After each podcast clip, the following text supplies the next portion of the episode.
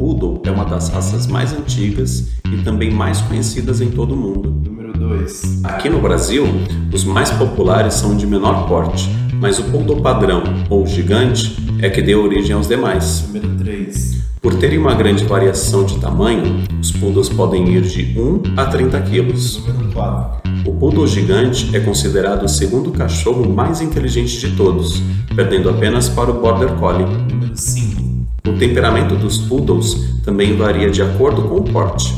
Os médios e gigantes costumam ser mais calmos do que os pequenos. Número 6. Poodles costumam beber bastante, mas a raça possui uma série de problemas genéticos por conta de sua grande popularidade e pela criação feita por pessoas não especializadas. Número 7. Os poodles são considerados cães hipoalergênicos, isso porque não perdem pelo em nenhuma estação do ano. Esses foram os 7 fatos sobre os poodles. Eu sou Jade Petronilho. Eu sou Anderson Mafra. Eu sou o Gabriel Arruda. Use o cupom PODCAST10 em sua primeira compra no site ou aplicativo da Pet Love e ganhe 10% de desconto.